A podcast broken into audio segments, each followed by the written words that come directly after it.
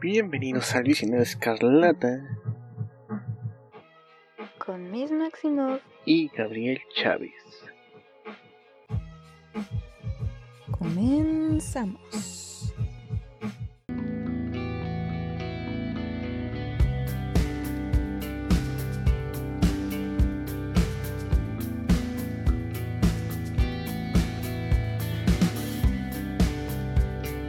Bienvenidos, bienvenidas, bienvenidos sean todos al Visionario Escarlata. Yo soy Miss Maximov y como... ¿Por qué Gabriel está bailando? No sé. Porque se tomó una botella de Bacardi. Bacardi ¿Cómo está, querida audiencia? Después de mucho tiempo de, de ausencia debido a... Mis, unos pedillos. Unos pedillos, literal. Este eh, ya estamos de vuelta aquí. ¿Cómo estás, Gabriel? ¿Qué tal todo? ¿Qué dices?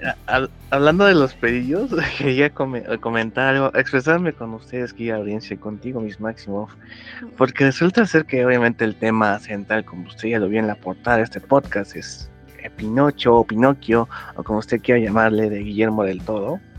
Entonces, eh, ya habíamos quedado una fecha para grabar esto obviamente, pues eh, el mundo de adultos es muy complicado, ¿no? Pero entonces cuando me di cuenta que en esta fecha iba a acercarse, de hecho era un día antes, dije, no mames, tengo que verla, ni modo que llegue al otro día, ay, es que me ganó el sueño y no pude ver la película. Entonces me, me, vi la película y me quedé despierto hasta las 4 de la mañana, tengo que despertarme a las 7 de la mañana al día siguiente. Dije, ok, cumplí con mi obligación de ver bien Pinocho, este ya el día voy a ver con qué más me retroalimento. Madre mía, qué pasivo agresivo. y alguien me dice, oye, no pude verla. yo, ah, no hay problema. No hay problema. Y se esperaste este momento para reclamarme, banda. No es reclamo, es observación. No, no, no. Oye, yo ese día también me dormí a las 4 de la mañana, pero haciendo deberes de adulto. Hashtag. Yo también tengo deberes de adulto. o sea, las, las, los funcos de Scarlet Witch no se compran Ay, no manches. Bueno, bandita, este. Bueno, tenemos un intruso en la cabina. No, no es cierto. Este... Es un grillo. Es un pequeño grillo. Me das con los no este. este. Bueno, no se olviden de escucharnos a través de varias plataformas de, de streaming, ya sea Spotify, Amazon Music, Apple Podcast, Google Podcast, iHeartRadio, iBox y pues claro, también escucharnos a través de YouTube, YouTube Premium y pues seguirnos en nuestras redes sociales como arroba visionario Escarlata Pot. Vice Escarlata Pot. Vice Escarlata Pot en Twitter. Y arroba como el Visionario Escarlata en Instagram y el Visionario Escarlata en Facebook. Y pues también no se olviden de seguir a Gabriel Chávez en sus redes sociales, arroba loco Gabriel, y a mí como arroba Marta Maximov en Instagram. Y bueno, ya después de estos saludos parroquiales, este, ¿qué novedades tenemos en cuanto a en cuanto a DC? en cuanto a la jerarquía de poder. bueno, por orden, vamos por orden, por orden cronológico. Cronológico de las cosas. Ahorita puedo decir para que no nos este no nos este confundamos. Pues resulta que el 13 de diciembre se confirma, o sea, ya cuando un actor, actriz y director creativo referente a una película de DC pone en su Instagram o su Twitter dos imágenes con texto y fondo negro, es que hay un pedo. Así como que ahí es cuando hay, ahora qué verga, para pasar. Como, como cuando a un influencer le pasa algo. no lo cancelan. Este, pues ah, primero fue Patty Jenkins que confirmó de que ya no está vinculada de ninguna manera a Wonder Woman 3, ni, ni en dirección ni en guion. Después de todos los rumores que se habían eh, escrito, divulgado, pero dijo y exclamó y especificó que no fue un abrupto, que no fue nada agresivo, quién sabe, ¿verdad? Pero que fue en buenos términos y que sí hubo una reunión con, con Peter Safran y James Gunn referente al proyecto de Wonder Woman 3 y que su película de Rock Squadron que es el Star Wars que ya habíamos dicho que ya estaba más que muerta, pues que sigue en desarrollo, supongo porque ya se canceló. Revivió. Así como que, no, pues qué creen, manda, ya tengo tiempo. Podemos creo, creo que ahora sí puedo. Creo que así tengo un poquito de tiempo. Eso fue el 13 de diciembre. 14 de diciembre. Yo iba rumbo al pan, literalmente cuando me dan el, pitazo por WhatsApp con el comunicado otra vez fondo negro, letras blancas, ahora de Henry Cavill, que este fue el que no, explotó. Dios mío, no, no puede ser. Y, de hecho quedamos, porque dijimos que ese era un rumor, que no se iba a hacer, que cómo iban a cambiar a Henry Cavill, pero pues que caen. James Gunn dijo huevos. huevos. Sí. Ay Dios, pues Kike eh, tuvo una reunión con Safran y con Gon y pues diciéndole de que, güey, pues vamos a hacer otra cosa con Superman, tú no, pues no vas a ser requerido.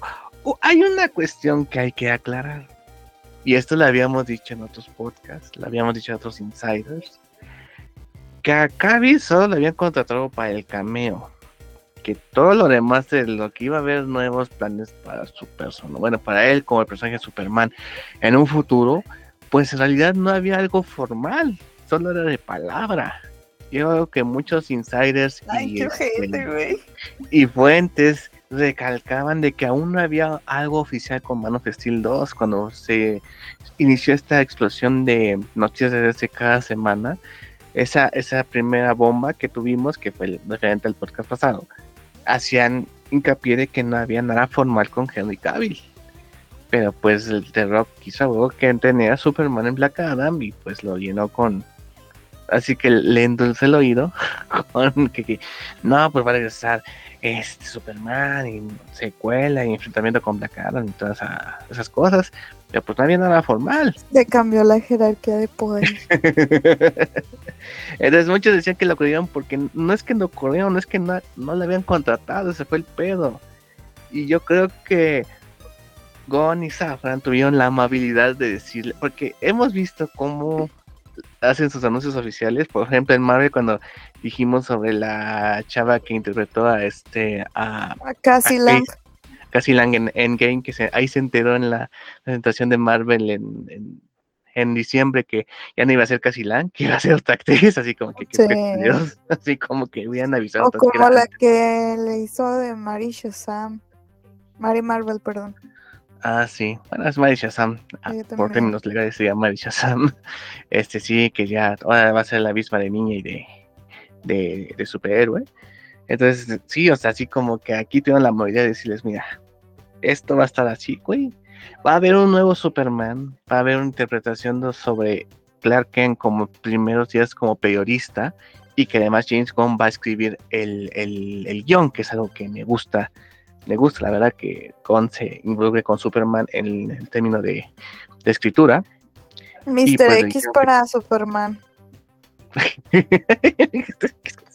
Ah, Hay un Superman Mexa, ¿no, ¿no se acuerdan? Hay un Superman Mexa, una versión. Conozco sí, al ruso.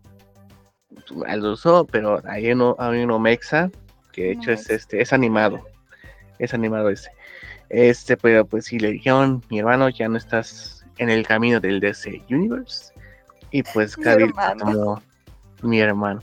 Eh, entonces así como que bueno, pues otra, otra otra que se cae, ¿no? Otra decepción. Creo que es la más grande, ¿no? Fue como el bombazo de todo, así como que, güey, ¿qué? Sí, la verdad es como que uno como espectador ya sentía, siente pena ajena por el pobre Henry Cavill, que estuvo años y años y años en la banca con el personaje de Superman y cuando por fin se veía una esperanza en el camino, pues cambió la jerarquía de poder. y hablando de la jerarquía de poder, la más reciente que fue esta semana, de que pues ya también comunicado fondo negro letras blancas con The Rock que de hecho ya había habido rumorcillos de que por ejemplo de que se había negado a hacer un cameo en Shazam Fuera de los Dioses que es la secuela y que ahora también también de hecho, eso fue parte de su representante, ex esposa, y que es socia de su productora Seven Bucks Production, que tampoco quiso hacer un cameo para The Flash. Entonces, no sabemos si no quiso hacerlo o ya dijeron, ya no vamos a meter más gente conocida de DC porque pues, vamos a hacer un otro camino. Pero The Rock ya dijo que pues ya no va a haber Black Adam 2 porque este, es el Oye, de DC. También, digo, no recuerdo si lo dijimos la semana pasada, digo, el podcast pasado, pues que el señor de Rock maquilló. Ah, sí. Al estilo de Comoda. Al estilo de Betty la Fea, maquilló los resultados de, de la taquilla de Black Adam para que se viera que realmente tuvo una ganancia. Y pues adivinen qué. Adivinen qué. Avatar 2 en un fin de semana ya generó todo lo que ha generado Black Adam. No, hombre, no, de hecho desde Black Panther había generado todo. generó todo lo de Black Adam. No, es que sí, está muy cabrón. Eh, de hecho, ahora nuevos reportes de Hollywood Reporter decían que no solo costó 190 millones de dólares, no solo hubo una pérdida, sino que un a partir de unas pruebas que se hicieron eh, Focus Group, que se hacen antes de nuestra película para ver si hay que cambiar cosas, modificar unas escenas, a pesar de que fueron muy malas, hubo otros 20 días de fotografía adicional que costaron 60 millones de dólares. Entonces su costo de producción fueron entre 250 millones de dólares, lo cual reduce mucho menos si es que hubo las ganancias que decía The Rock. O sea, todo lo que dijo que reportó ganancias la película, que fueron entre 50 y 75, pues ya valieron queso por esos reshots que hicieron, pues por los malos resultados en los focus group. Entonces, así como que cae más el índice de confianza. Y de hecho, cuando se hizo la explosión de DC, habían dicho que iba a haber una secuela de Black Adam y un spin-off de Hawkman. y ahora así como que, no, pues si, si no va a haber Black Adam 2, imagínate uno de Hawkman. no, hombre, o sea. Yo sabía que esa película. Ah, no, no es cierto. está bien culera. no, sí, sí, está culera, pero. Ay, no sé, como quiera siento feo por la roca. Estuvieron 15 años desarrollando esa película. Fíjate que ya la gente le, está culpando más a la roca por, ¿cómo se puede decir? Por apuntar alto, por querer, ser, por querer ser el protagonista más, o sea, lo que quiere hacer Black Adam es como no estar tan apegado a Shazam, aunque obviamente se menciona a Shazam, a los magos, todo ese, este, todo ese universo, ¿no? Pero así como que no, o sea, la primera instancia que quería The Rock no era un enfrentamiento entre Black Adam y Shazam, que es lo que queríamos mucho de nosotros, sino que quería huevo un enfrentamiento de Black Adam y Superman. ¿No? Entonces así como que... Ya ves. Se saltó la jerarquía de poder. no, es, pues es que eh, precisamente mm, The Rock quería, bueno, yo creo que tanto por el hecho de que Superman es un personaje mucho más icónico a nivel mundial que Shazam. Y aparte pues porque Henry Cavill tiene la misma representante que, que The Rock. Entonces pues por eso como que convenía más poner ese enfrentamiento, ese disque enfrentamiento. Pero... Pues sí, pero si te pones a pensar mencionar, y fíjate, esto fue esto es lo más cabrón, si te acuerdas de los eh, la gira de medios que tuvo The Rock por todo el mundo, que también tocó en México, él ya casi como que había spoileado que lo... de Henry Cavill como Superman. No mames, lo, lo entrevistó Jordi, güey. lo entrevistó Jordi. bonita entrevista. Yo sé. Pero este, pero, o sea, al punto de llegar a spoilear ese cameo, para como atraer a gente, y pues no resultó tanto como él esperaba. Ahora también, muchos fans, entre comillas, dijeron que estaba, Henry Cavill estaba traicionando a Zack Snyder por aparecer en Black Adam porque era el último proyecto de Walter Hamada. Y así como que, güey, qué chingados te estás fumando. sí, sí, me acuerdo. ¿Qué? y llamaba, y fíjate, llamaban a boicotear a, Black Adam por ese asunto. Pero cuando boicoteas a Black Adam y no le permites, bueno, se supone, supongamos que funcionaba el boicoteo, ¿no? Porque ya vimos que puede mamar eso. Eh, boicoteas a Black Adam y no le presentas la entrada de taquilla fuerte a un con Henry Cavill, estás boicoteando que haya un que el Snyderverse continúe. Si es lo que tú querías. Porque Henry Cavill es parte de ese Snyderverse. Bien o mal. Pero él, fue parte de ese, de, ese universo o esa etapa en DC. Y este, y Zack Snyder lo que más se le puede meditar, lo que sí se le puede reconocer, es que tuvo buen ojo para los castings, para la Liga de la Justicia, por lo menos en eso. Entonces, si estás boicoteando esa película que quiere como que. O sea, lo que hace bien Black Adam es como hacer una organización de todo el desmadre que había en DC. Así que juntamos lo de Suicide Squad, juntamos lo de Peacemaker, juntamos lo del Snyderverse, ah, eh, eh, cortamos la Ciudad de la Justicia y así, para que así como que de aquí para adelante, ¿no? Pero si no tuvo el éxito, si no tuvo los millones necesarios, ¿Cómo quieres que siga el Snyderverse? ¿Cómo quieres que siga Henry Cavill si no representa algo emocionante para la gente? Para la gente en general, porque sabemos que la gente que aporta la mayoría de dinero es la gente que va al cine a ver qué va a ver. ¿No? o sea, no es no son el público general. pues sí, el público general. Ajá, o sea, no el que está 20 horas en Twitter haciendo boicot eh, James Gunn o, no, el, no el público de nicho. No, o sea, la gente que la, taquilla es la gente random, bien o mal. Pero sí, por ejemplo, eh, Top Gun Maverick, yo no la he visto. No recuerdo a ningún güey que la haya que la haya mamado. Pero la haya esperado. Sí, pero es la más taquillera porque en Estados Unidos fueron 700 millones, nada más ahí. Y el resto del mundo fueron los 300. Entonces, así como que eh, eh, supongo que porque la Fuerza Aérea nos mama a los, americanos, es porque tienen éxito, no sé. Pero, eh, pues ahí está, no, tú ves en Facebook, no estás viendo a gente comentando sobre Top Gun. O sea, no estás diciendo, no están diciendo frases, no están diciendo las escenas, nada. Pero pues ahí están los millones. O sea, dicen que Doctor Strange no le gustó a nadie. Es la segunda, el segundo o tercer lugar. También en Jurassic World, nadie se acuerda mucho de ella, pero pues el segundo lugar es lo más taquillero del año. Eso nos demuestra que no los fans llenan, o sea, si fuera por los fans, puro fracaso habría en los cines. Sí, la verdad, sí. Es algo que esa gente no entiende, que no es, no es para ti solamente que hagan las películas o series. Eh, dicen que Miss Marvel fue como que la peor pero resulta que fue los principales programas que atrajo nuevos suscriptores a Disney Plus. ¡Ah! Entonces, y lo, hicieron en una reunión de inversionistas. Así como que ahí donde alguien miente ahí y se va al bote. Entonces, ahí está el asunto. Pues de Rock mintió y no lo mandaron al bote.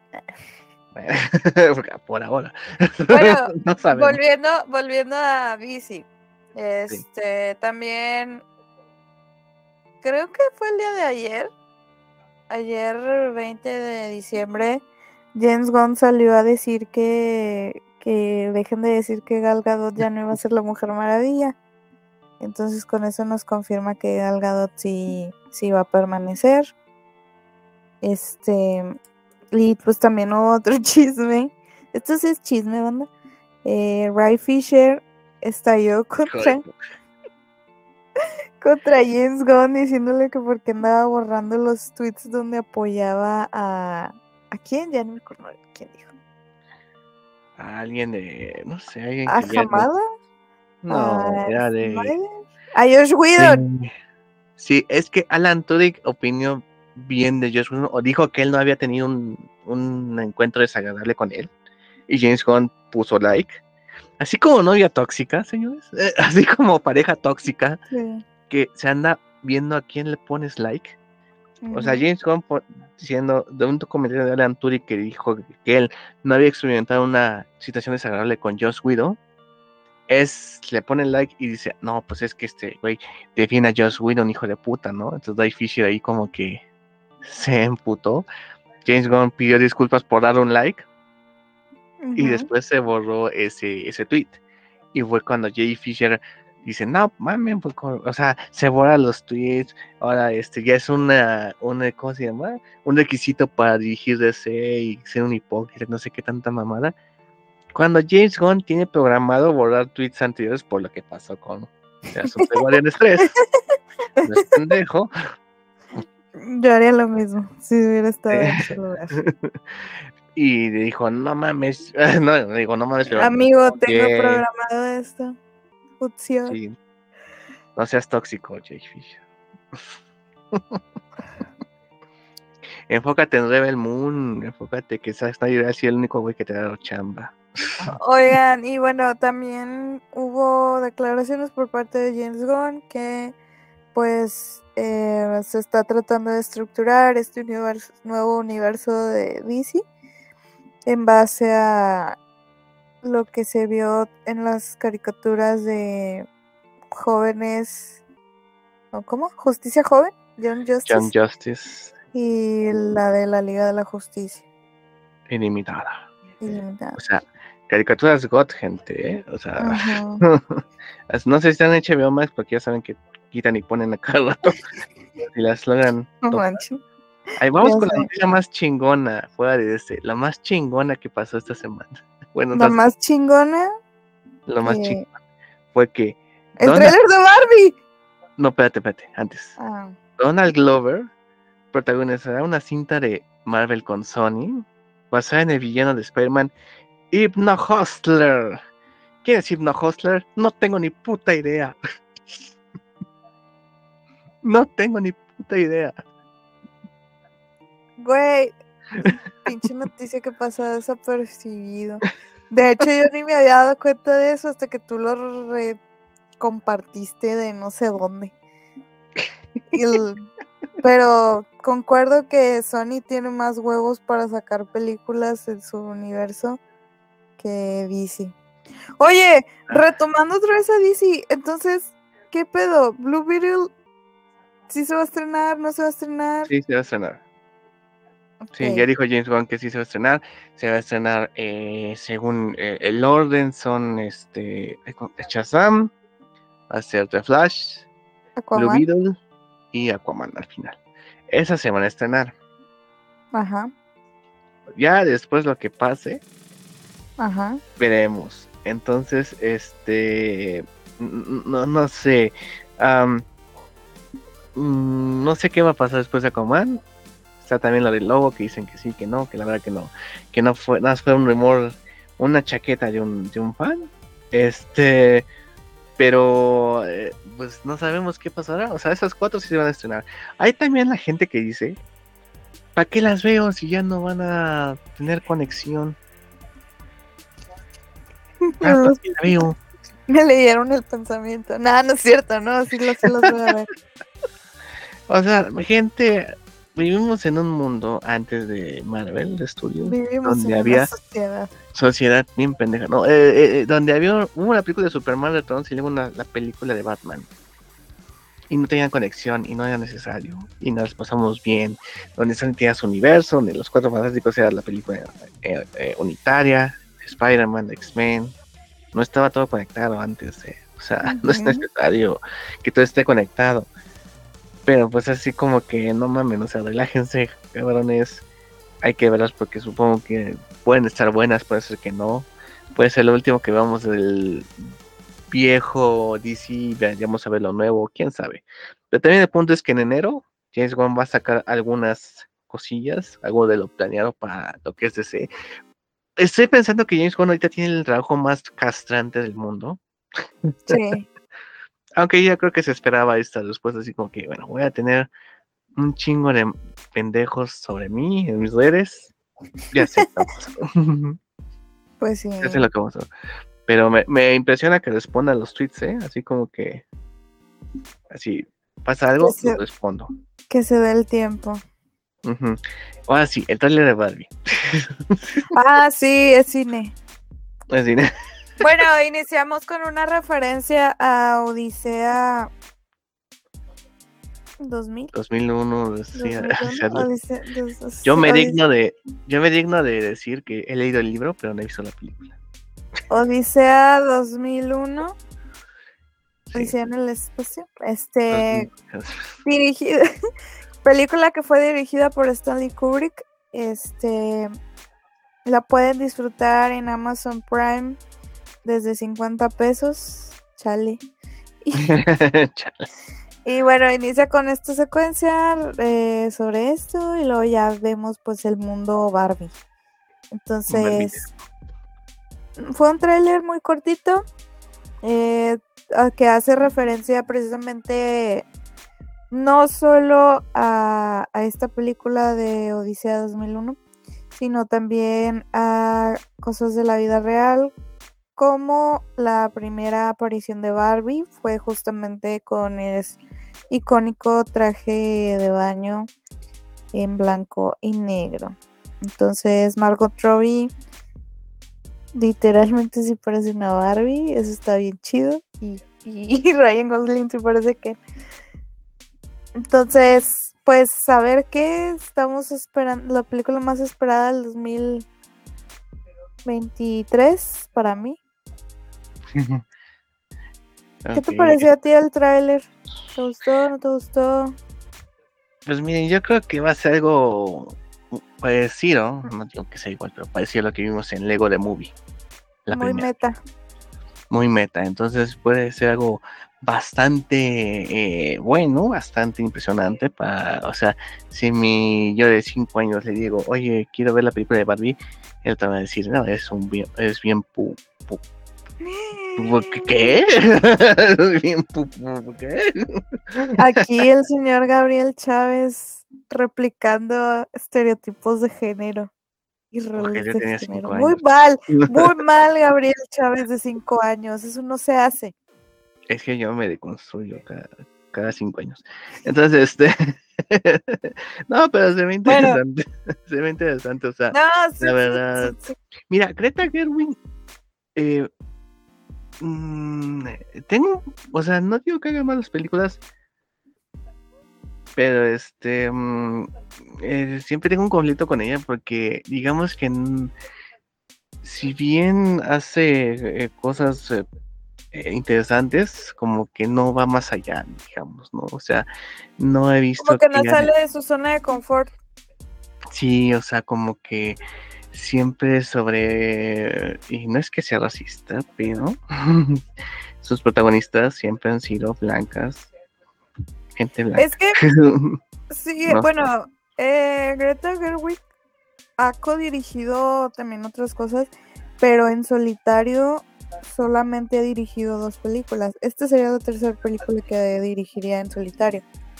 Dirigió lo que es Lady Bird y Y Mujercitas.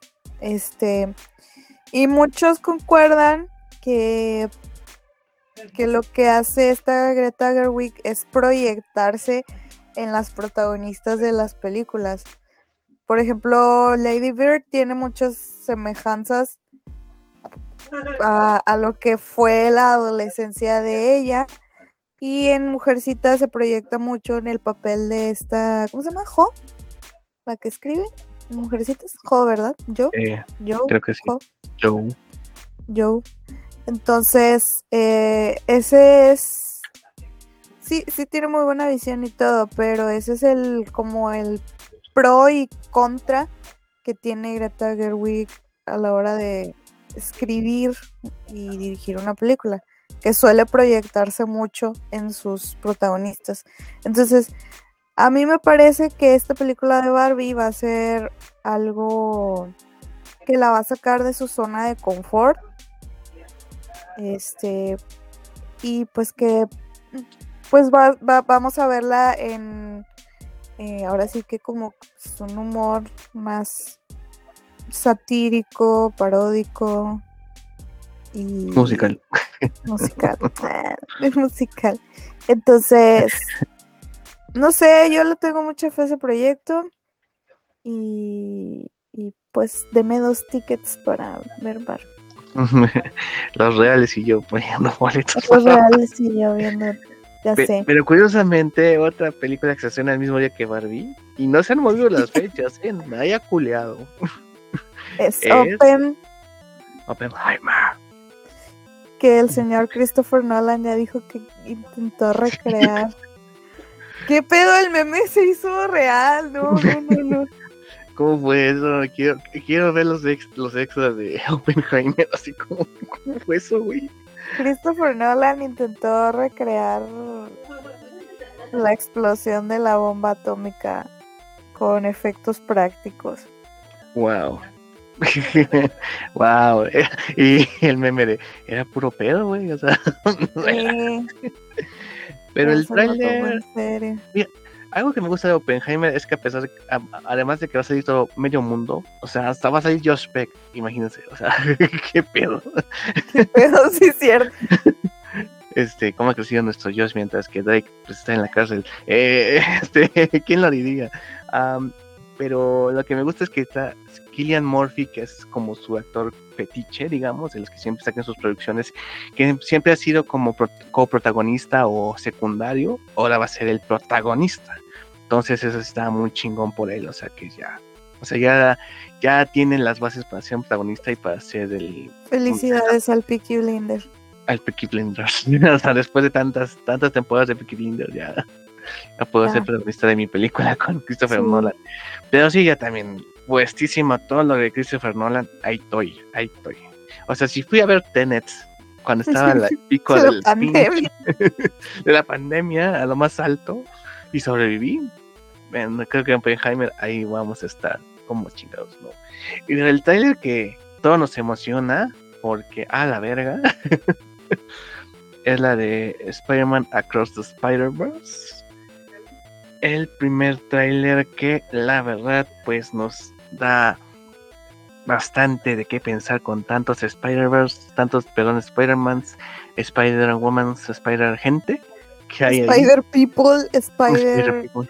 Animals también. Spider todo. Que este, no mames, o sea, ¿cuántos Spider-Mans tendremos? No tengo ni una perra idea. De hecho, sacaron un póster, digamos ya oficial. Que De- sale el. Este espectáculo de Spider-Man va a ser su mágico regreso a la pantalla. Este, tenemos también un, eh, el Spider-Man, este, pues Steampunk, Unlimited Spider-Man, Spider-Man 2099, Jessica True, eh, Ben Riley, Anya Corazón, el Play 4, el, el, este, el Doppelganger, ¿qué más? Este, el Spider-Man Mariachi, no es mame, sí está el Spider-Man Mariachi, No este, Spider-Man India, Spider-Man Lobo, Spider-Man eh, eh, Armadura, Spider-Man, o sea, hay un chingo, o sea, Spider-Man Godín, hay uno con traje. Spider-Man Gabriel Chávez. Ah, no hombre, o sea, un montón de Spider-Mans eh, que todavía no son todos los que van a salir, por lo que veo, porque en el trailer hay como vistazo superior de Spider-Man, vistazo a un Spider Policía, vistazo a, a Spider Manga, eh, o sea, sí sacaron todo al asador con los Spider-Man y hay que recordar que es la primera parte de la historia de Across the Spider-Verse.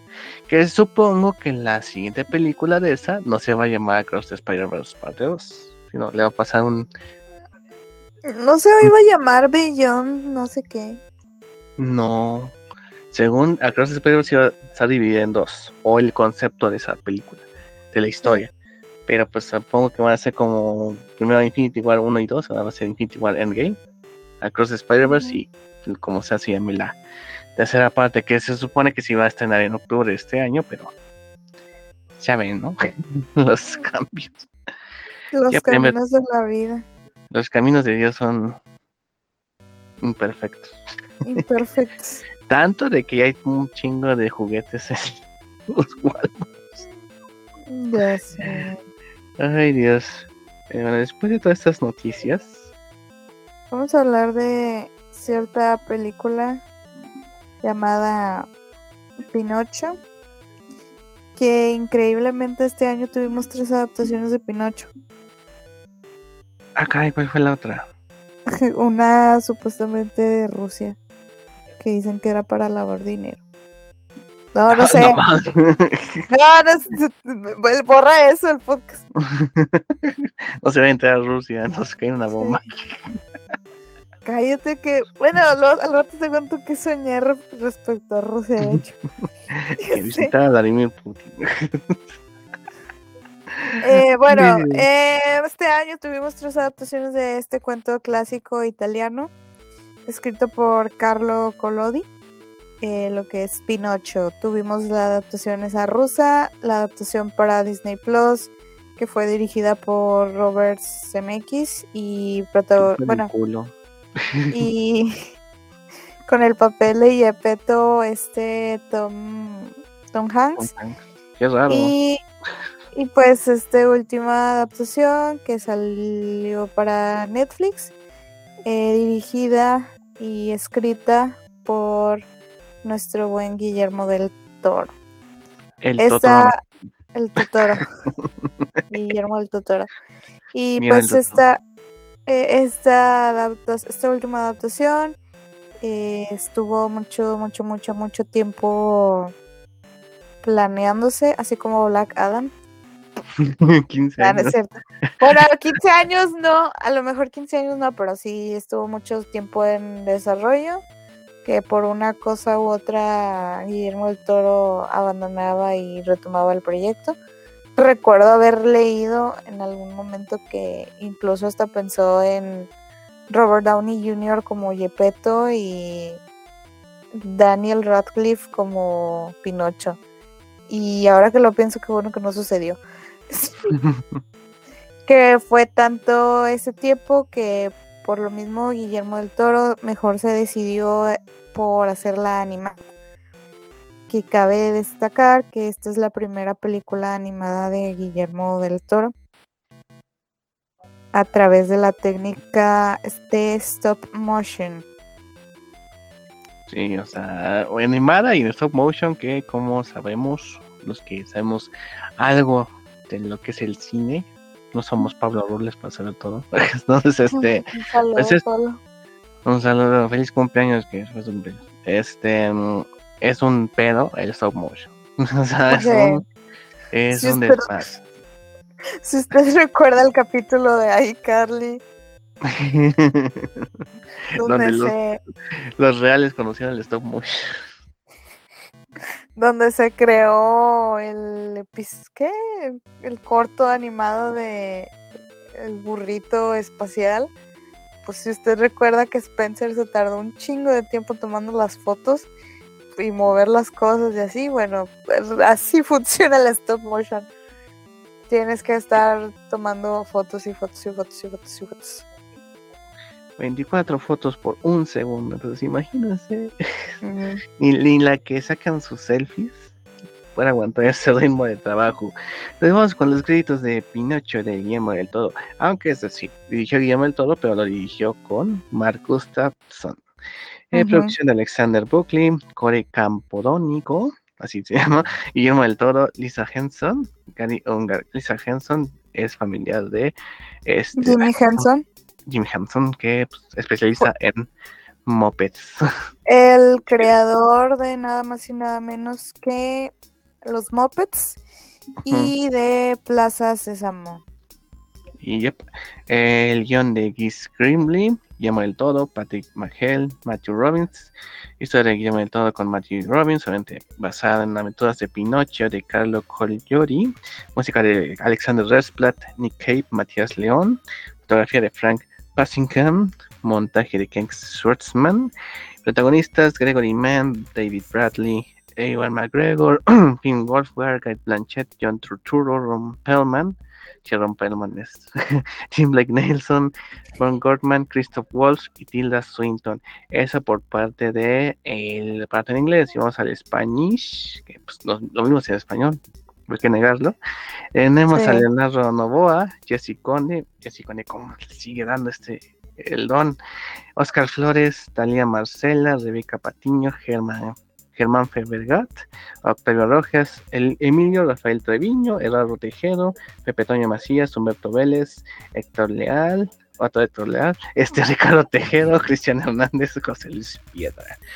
Entonces, pues sí, Pinocho, que en México algunos cines la proyectaron en, en sus salas. Hubo un desmadre porque según Cinemex iba a entrar al quite y a mí ahora nunca se supo qué pedo. Sí. Este, o sea, si hubiera estado en Cinemex, pues sí la había visto, pero obviamente pues, las salas este, independientes pues no están tan cerca de mi domicilio.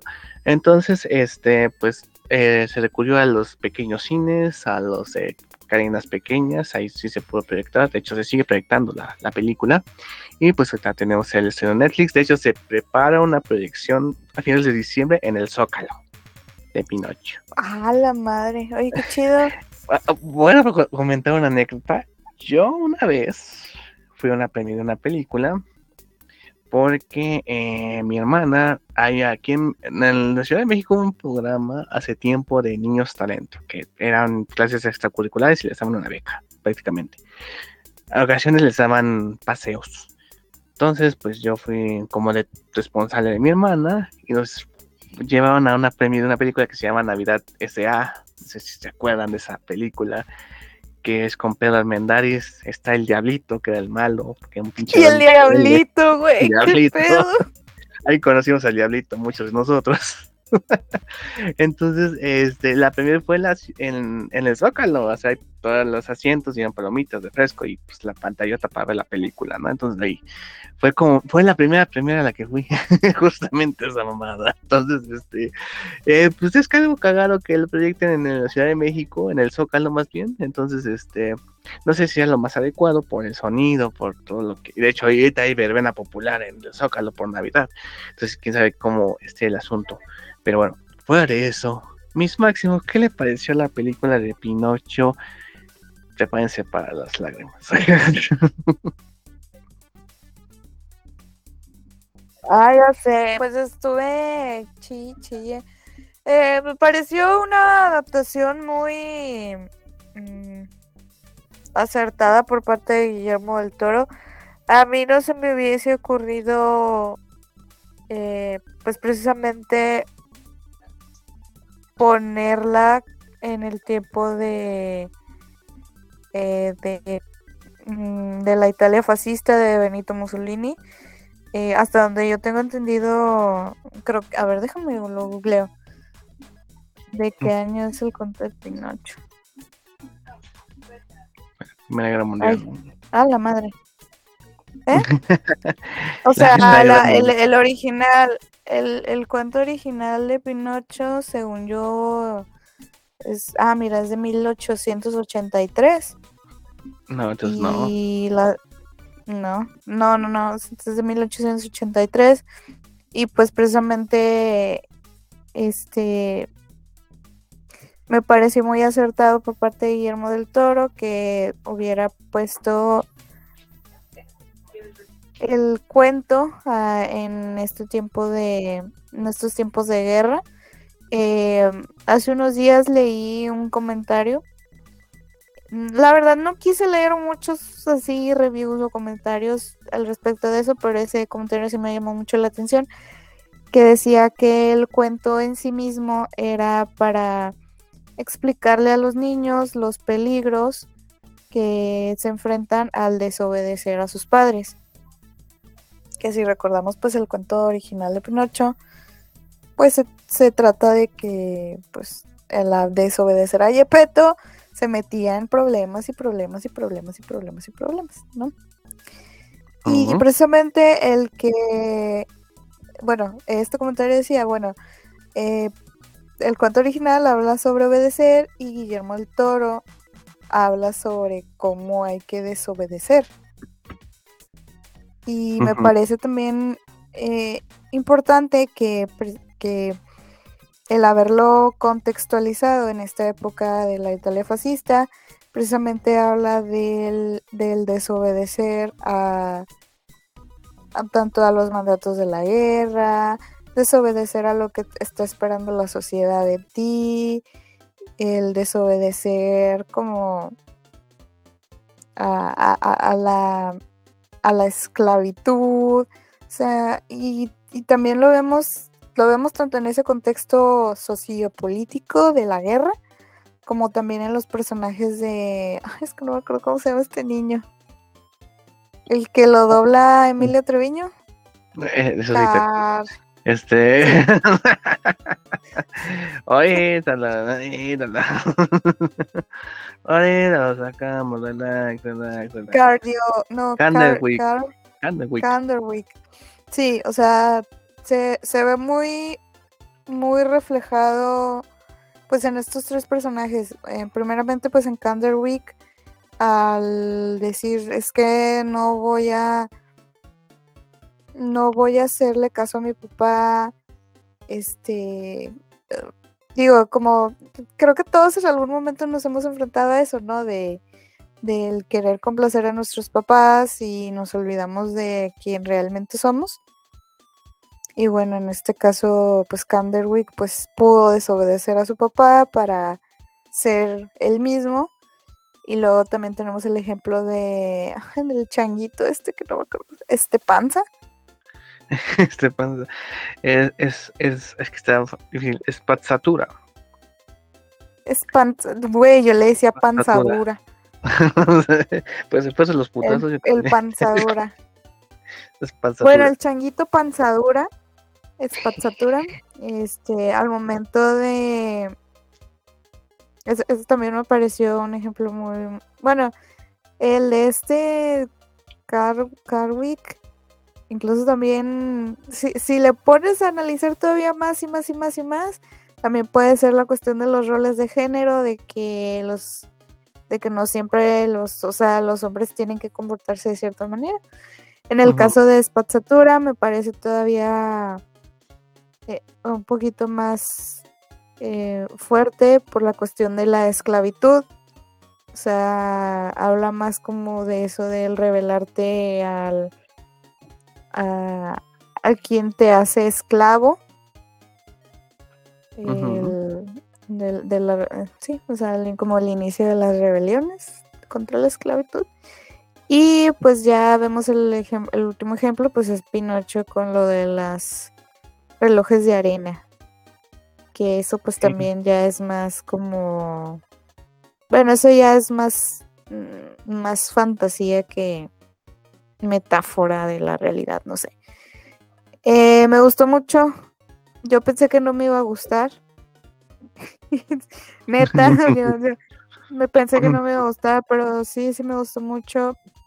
Eh, me gusta mucho esta parte de Guillermo del Toro de, de cómo nos va introduciendo temas que aparentemente son oscuros eh, en el día a día o oscuros oscuros en el sentido de que pueden ser tabús o que muy poca gente se quiera atrever a hablarlo pero nos lo retrata de una manera tan fantasioso que lo podemos ver como algo natural, pues algo tan natural como es la muerte.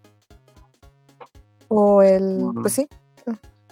Y bueno, tenía demasiados podcasts que no me ponía a hablar así, gracias a Dios. Pura mamá de la cara, tengo que. Sí, ya sé. Bueno, esa es mi, opinión. Ahora sí, Gabriel, ¿tú qué piensas? ¿Te gustó o no te gustó? ¿Lloraste? Yo sí lloré bastante. Eh, mi garganta estaba hecho un nudo. no, la verdad, me, sí me gustó la, película. Creo que le da una vuelta de tuerca a lo que es Pinocho. Y como dices, poniendo en este contexto de, de lo que se vivía en ese tiempo con la Primera Guerra Mundial, el asunto de Mussolini, que obviamente se contrasta con lo que se está viendo actualmente en la situación Ucrania-Rusia. Eh, Y, obviamente lo creo que lo importante de la película es que refleja eh, el asunto de que, que, que Pinocho tiene que experimentar lo que es desobedecer por desobedecer o hacer el berrinche, que vemos que cuando Pinocho nace alguien muy rebelde, pero por ser rebelde, o sea, porque es así. De hecho, incluso hasta te puede caer mal en un principio el personaje de Pinocho, pero es alguien, pero aprende, a pinche niño castroso. Sí, de, el que está en el, en el, en el Vips cuando tú estás desayunando y está y, este, y saltando en la, en la butaca, o sea, en la silla, así como que ya cálmate, pinche niño. O sea, Señora, controle su huerco. En el cine, ¿no? Niño, que a tu mamá, o sea, ese tipo de cosas pero después con las experiencias va haciendo elecciones y en algún momento eh, pues decide obedecer a, a para, según él, eh, eh, liberarlo de la carga que es Pinocho, hacer lo mejor para él y eso es desobedecer con conciencia o por lo que es, cree que es lo correcto. Igual también en, el asunto de, de con, con este, el conde Volpe que lo, lo esclaviza prácticamente y decide, no, ya no quiero este desmadre y lo desobedece. El asunto también con el general lleva a una rebelión que lo, apoya Candlewick y a pesar de que ve morir a su padre, al final eh, pregunta por, por Pinocho, que es lo más este, curioso, ¿no? De que a veces la familia que más te puede llegar, que más te enseña es la que no es sanguínea. ¿No? Sino es la que es este, la que te encuentras en la vida, que te ayuda, que te protege, que te aconseja, que te deja que. Tu verdadera, tu verdadera red de apoyo. Exactamente, no, no, no todo tiene que ser eh, una conexión sanguínea para que te identifiques con lo que es tu familia. Entonces, eh, y también el asunto de la, mm, por ejemplo, lo que hace aquí con, con Pepe Grillo, o más bien Sebastián, Grillo. Ah, Sebastián J. Grillo. Entonces Sebastián José Grillo, porque es Pepe Grillo. Entonces, la J es de José. este, como que no solo es un, una guía para Pinocho, sino es una guía para Gepetto que es lo más interesante aquí, así como que, güey, le estás cagando, güey, o sea, es, tú, o sea, no esperes de, eh, o sea, Pinocho acepta a Gepetto tal como es, pero Gepetto no acepta a Pinocho porque quiere ser, quiere que sea lo que era su hijo este fallecido, ¿no? Entonces así como sí, o sea, quería convertirlo en lo que, en algo que no podía ser Pinocho. Eh, y el asunto es que aceptar a las personas como son. Este. Ajá. Y sabes, también es parte del, del proceso del duelo, que a veces como eh, estas, estas etapas del duelo, según se llama Elizabeth Kubler-Ross, propone las cinco etapas del duelo, que es la negación, eh, la negación, la tristeza, la ira, la negociación y la aceptación. Y precisamente esta parte de, del haber creado a Pinocho, pues es como eh, la parte de la negociación, de bueno, me quitaste a, a mi hijo y bueno, yo voy a tener como que otro hijo. Entonces también de alguna manera el haber existido Pinocho lo ayuda también a procesar esta parte de, de su duelo de, de, su primer hijo. Y también le ayuda a entender que pues este esta parte de pues otro hijo no va a reemplazar a un hijo no reemplaza a otro hijo. Sí, también el asunto de el clavo no saca otro clavo, ahí pongan el, contexto no que quieran. o sea, así como que no, no, no, funciona, gente. Esto, esto fue una indirecta. Nah, no ¿Qué chingado Digo, nada, este, tuvimos el eh, Pinocho, Pinocho. ok. Oh, no. Ok, pues ya saben, aquí es como la terapia, ¿no? Sacamos cosas que... no te estoy oyendo, se me fue el internet. Caramba, ¿me oyes? Mego, mego. Ya, ya te oigo. Sí. Ok. Bueno, decimos esto es como terapia. entonces, eh, este, siguiendo con lo de Pinocho, eh, fíjate que la película me recordó mucho al episodio de Sadman, que nos muestran las, la cuestión en la muerte y la vida. Me, me, recordó mucho al asunto de... Sí, sí tiene como ese aire. Ese aire, sí, de, de, bueno, te estamos dando las, estamos mostrando las virtudes tanto de la vida, pero sí estamos mostrando también las, las que no son tan chidas. O sea, también el asunto, en algún momento en donde Pinocho pues se alegra de que, ah, pues soy inmortal, ¿no? O sea, me pueden matar varias veces, no va a pasar nada, pero le va a pasar a los demás, a los que quieres, porque no tienen ese don que tú tienes. ese vuelco de ya no ser, ya no es la búsqueda de quiero ser un niño de verdad, sino que yo soy este niño, soy el niño que, que tú creaste o que, que me dio en la vida, pues así soy. O sea, no, no, no puede cambiar y yo quiero que me acepten como soy. No está, nunca, en ningún momento se menciona de que quiera ser un niño de verdad. Se menciona de que quiero que me quieran los demás por lo que soy, que es un cambio muy interesante. También en el contexto de que, de hecho eso de lo, quiere ser un niño de verdad, más bien se lo ponen a Yepeto de que no tanto de que sea un niño de verdad, sino que sea el niño que yo perdí. Y así como que, órale, o sea, como que, ajá.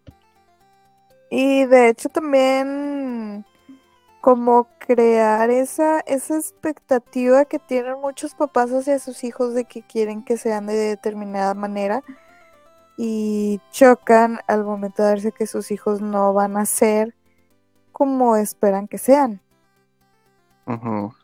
Eh, y pues en el caso de Yepeto, que, que prácticamente lo que quería era reemplazar a Carlo.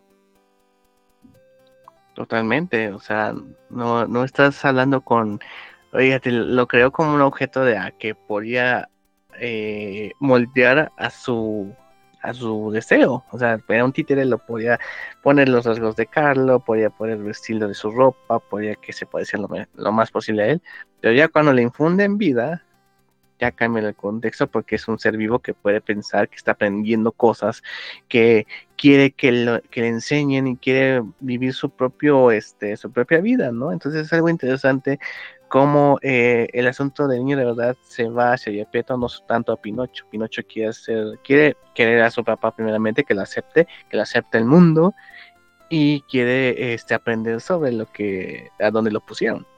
Y es algo que es muy interesante y que y de hecho me, gustó un poco que eh, dice Guillermo del Todo de que este, esta película no es tanto para niños, pero sí lo pueden ver niños para que los prepare para lo que va a suceder cuando crezcan.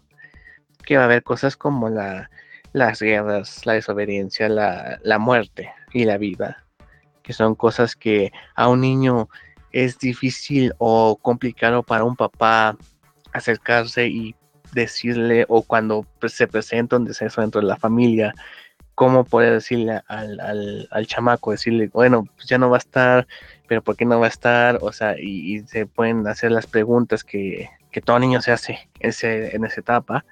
Es como Pinocho, se está moldeando esa, esa mente. Entonces, así como que eh, cuando lo vean esto, los niños van a tener un poco más de conciencia sobre esos, esas cosas no tan fáciles de la vida o esas dificultades que tendrán en algún momento cuando crezcan. Sí, como una especie de apoyo para quienes van teniendo sus hijos para explicar toda esta cuestión del, del proceso de, del duelo y pues el proceso de explicar el concepto de la muerte, que a veces también uno como adulto nos es difícil terminar de comprenderlo o lo comprendemos de manera intelectual, pero de manera emocional como que tardamos mucho más.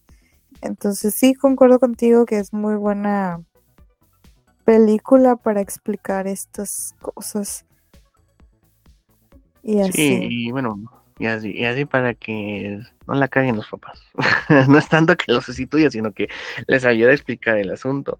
Ah, también eh, e, es, curioso cómo el final eh, es triste, pero no para Pinocho. O sea, es como que sé que voy a conocer gente, sé que la voy a perder en algún momento, pero pues voy a disfrutar eh, el, asunto y de hecho el asunto de que en algún momento renuncie a la vida eterna por salvar a su padre, pues así es un acto de bondad muy, muy cabrón, que le da un giro también al asunto de la ballena y todo ese tipo de cosas, que lo, lo pone en un asunto más de, más serio y de lo que una persona puede llegar por ser amado. Entonces, eh, y de donde también se reconcilia Peto con el asunto de que, pues si es mi, si es mi hijo, si viene de mí. Aparte, aparte también como esta eh, que precisamente Pinocho viene como, como este ser inocente que no tiene a lo mejor un prejuicios o un sistema de creencias ya establecido por, no sé, la sociedad. y al tener como este, se pudiera decir, eh, ingenuidad o libertad o no sé, de, de creencias, pues le es más fácil permitirse el ver a las personas tal y como son y quererlas tal y como son. Y precisamente como se acepta a sí mismo, le es más fácil aceptar a los demás como son. En este caso, pues Yepeto, que es que pues es su papá, pero pues también es un viejito amargadillo. alcohólico, se dice alcohólico.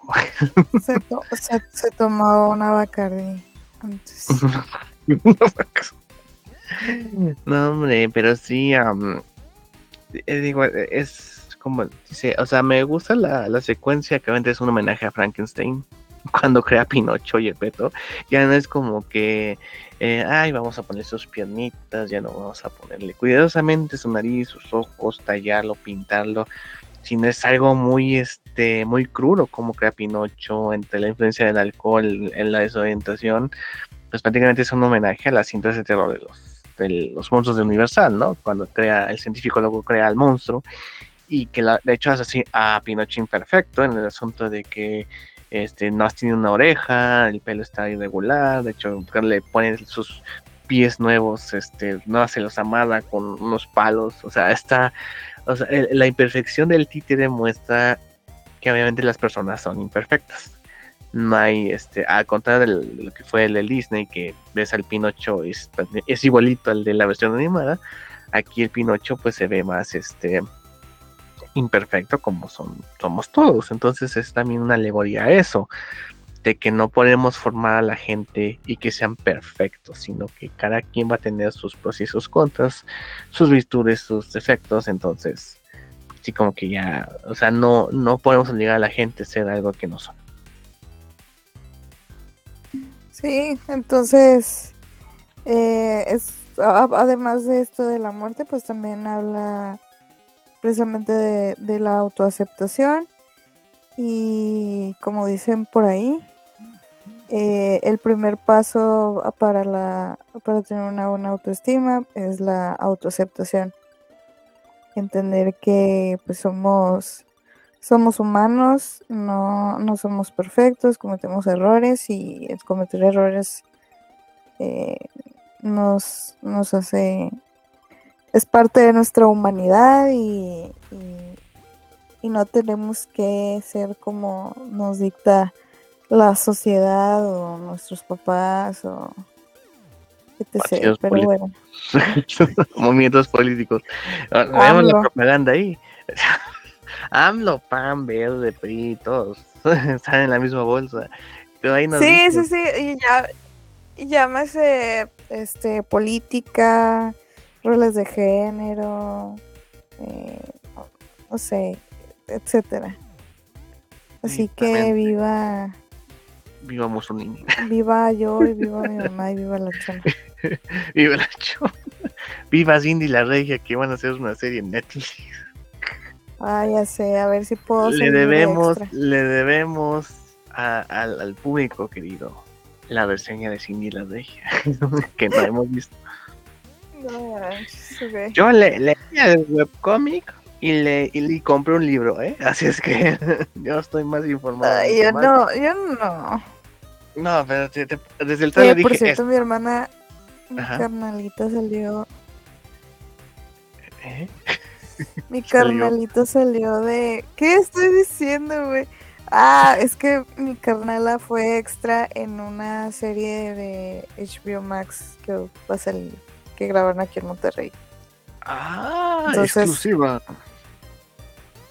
Una exclusiva. Ah, entonces, pues a ver si. Cállate, güey. Ahorita lo voy a platicar, lo voy a decir. Entonces, pues si, si, si Dios lo permite, chance y podemos ser extras en la serie de Cindy la Regia. Pues quién a ver qué, qué pasa. A ver. Imagínate que estás viendo Cindy la Regia y digas, mira, esta ah, Marta. Está máximo ahí, como gente blanca privilegiada, wow. Pues mira, la cara sí la tengo, la economía no. y no todos los blancos somos ricos. No, yo soy la prueba de eso. Pero bueno. en Monterrey hay sobrepoblación de blancos, ¿no? O sea, también. bueno, volviendo a, eh, a Pinocho. A Pinocho, conclusiones. Pues está, está, está muy bonita la película, creo que es una, una muestra de la que puede hacer la animación. Sobre todo, o sea, hacer una animación en stop motion es un una triple sexta sextuple carga de trabajo para los animadores, los, los escultores, este, la iluminación, todo ese proceso. Entonces, este, la verdad, es increíble cuando se ve este tipo de resultados. Ya lo vimos con Paranorman, anteriormente lo vimos con este, el Señor Mundo Jack. O sea, hay pruebas de que el stop motion puede tocar fibras sensibles, puede tocar temas que no son tan infantiles. Este, y que la verdad lo pueden hacer con un respeto y un, y no este dar a los a los niños como gente inferior o gente que no le va a entender estos conceptos porque sí lo pueden entender he explicado de la forma apropiada. Y creo que esta película lo hace muy bien. O sea, creo que Guillermo del Todo está eh, conectándose con su niño interior, ese niño con sus temores, con sus, inseguridades, y que los muestra en tanto, en el personaje de Pinocho como en los demás niños que aparecen, o los demás personajes, ¿no? Entonces yo creo que la, esta película, la verdad, sí es, así que, así como dice Memo, que la vea la, mayor gente posible, que se muestre en, cines pequeños, en, eh, lugares públicos, que se expresen la cuenta de Netflix para que, para que este, lo vean. Y obviamente, si, si lo pueden hacer de forma así que legal, digamos, de la forma este eh, como se debe hacer. se debe de hacer que se debe hacer, pues mejor para que pues Netflix le siga dando lana al buen Memo del Todo, ¿no? Para que le haga sus proyectos, ya hizo su antología, ya hizo esto de Pinocho, entonces pues este, para que tengamos más primito del Toro para, para rato, ¿no? Este, y que también ya haga la secuela de Pacific Rim. No, hombre, mi hijo. No, hombre. Ya sé que estoy pidiendo un imposible, ya sé. Pero la esperanza muere al último. la, la secuela de Shape of Water. ¿Por qué queremos secuela? Ya sé, qué pedo. Este. Es como si hubiera una secuela del Joker.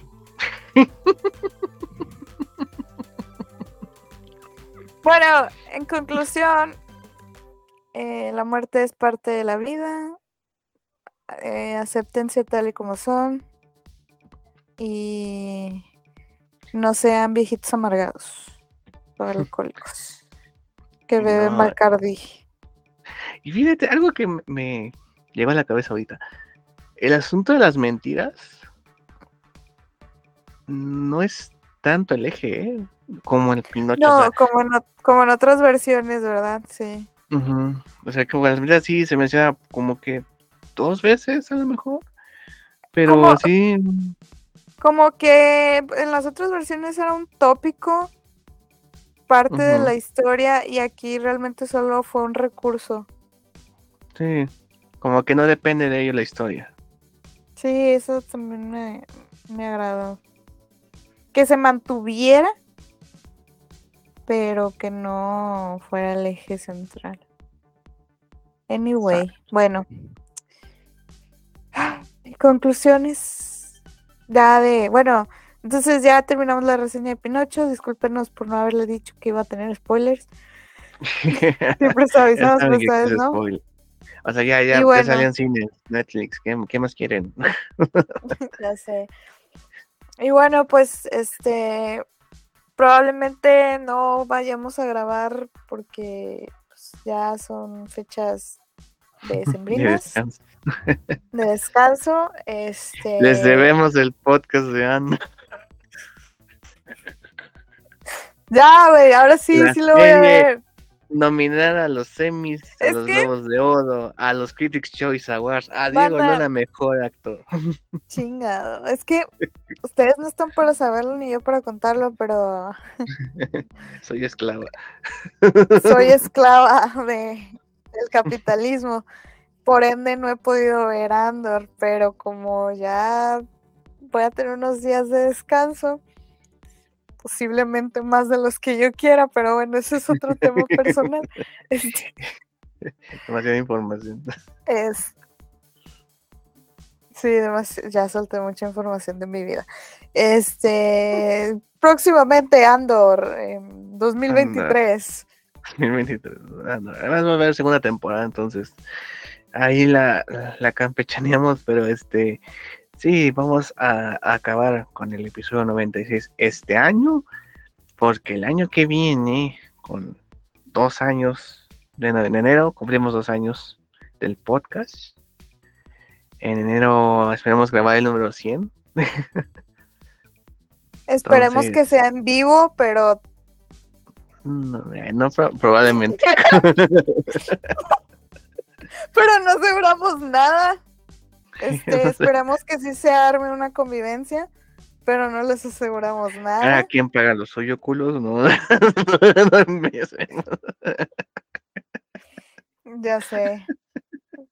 Entonces, si, si no se hace si no se hace para enero, que va a ser el aniversario del podcast, ah, por si no sabían, en enero cumpleaños el podcast, cumpliríamos dos años. Este, para marzo sí me comprometo a ir a la mole y a ver si se arma algo. Si se arma algo. Gente, también está la idea de que el, canal de YouTube tenga más cosas, no solo los podcasts o este o fracciones del, podcast, sino que también haya videos especiales para YouTube. Ya estamos comprando el equipo necesario, baratito, pero va a funcionar el equipo Literalmente ya, ya, soñé a Gabriel en siendo entrevistado en 11 niños. Mira, si me, me, me entrevistó el Hiots, todo puede pasar en este mundo. Ya sé. Entonces, se vienen cosas grandes para el visionario Escarlata.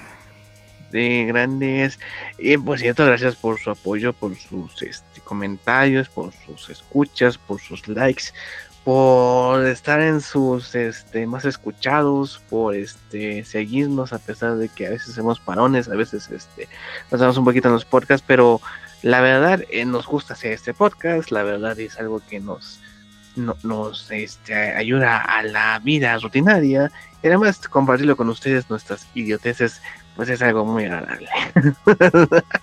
Entonces les agradecemos una vez más su preferencia este 2022 que eh, les deseamos... no sé, eso no sé.